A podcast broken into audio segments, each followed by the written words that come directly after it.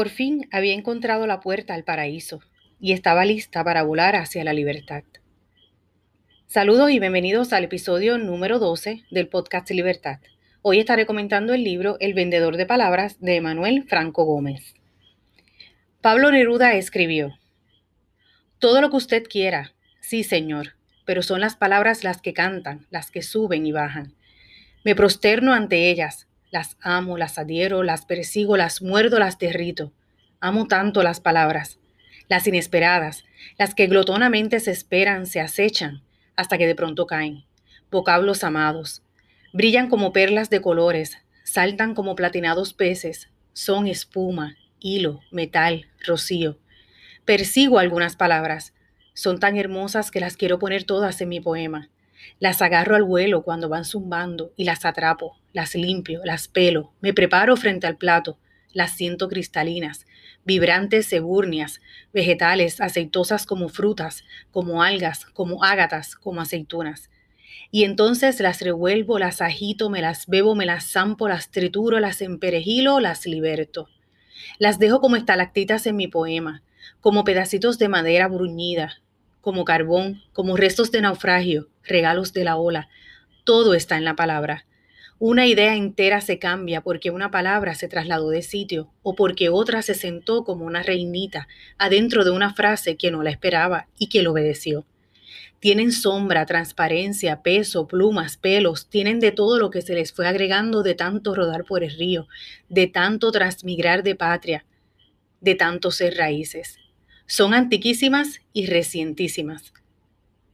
Viven en el féretro escondido y en la flor apenas comenzada. Qué buen idioma el mío. Qué buena lengua heredamos de los conquistadores torvos.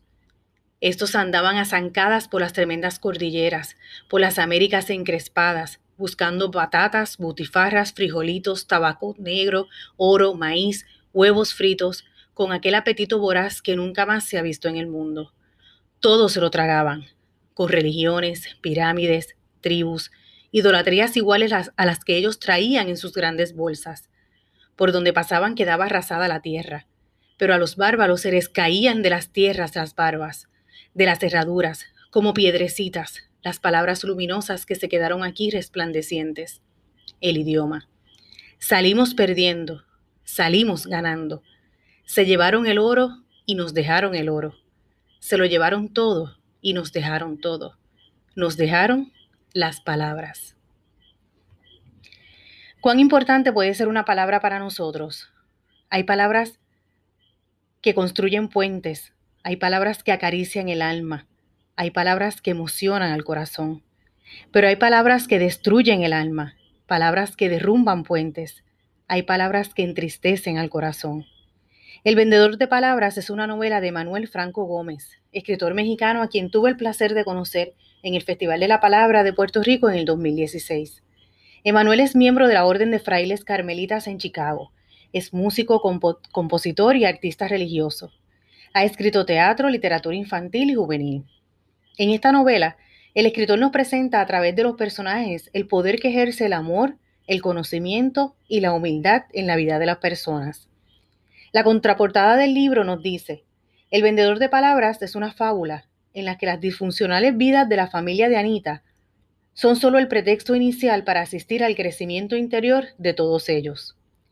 Daineris Machado, de la revista Horizontum, escribió, Tras la confusión del personaje de Anita, tras su dolor, tras el llanto de la abuela y la locura del viejo Adán, se esconde una enseñanza que convierte al vendedor de palabras en una lectura disfrutable a cualquier edad y polémica para cualquier lector. Porque sin discursos moralizantes, Franco Gómez nos pone de frente a una absoluta realidad. La comunicación es la clave en la crianza sana de nuestros hijos e hijas. El vendedor de palabras relata la vida de Anita, una niña que ha quedado huérfana. Tiene ocho años y vive con su abuela y un tío. Durante la historia, sufre mucho porque hizo algo que no debía hacer. Compró un cofre de palabras por una orquídea, que era el mayor tesoro de su abuela. Con un final inesperado, donde la luna y el sol se convierten en testigos del más grande dolor de Rosa y Anita. Te invito a leer El vendedor de palabras de Manuel Franco. para que descubras el poder de las palabras. Y escribí el siguiente texto. Palabras. Palabras que suman amor, solidaridad, respeto, empatía, verdad. Palabras que restan odio, racismo, hipocresía, mentira, engaño.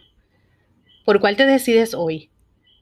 ¿Cuán difícil se nos, hace utilizar palabras que sumen? ¿Cuán fácil utilizamos palabras que restan?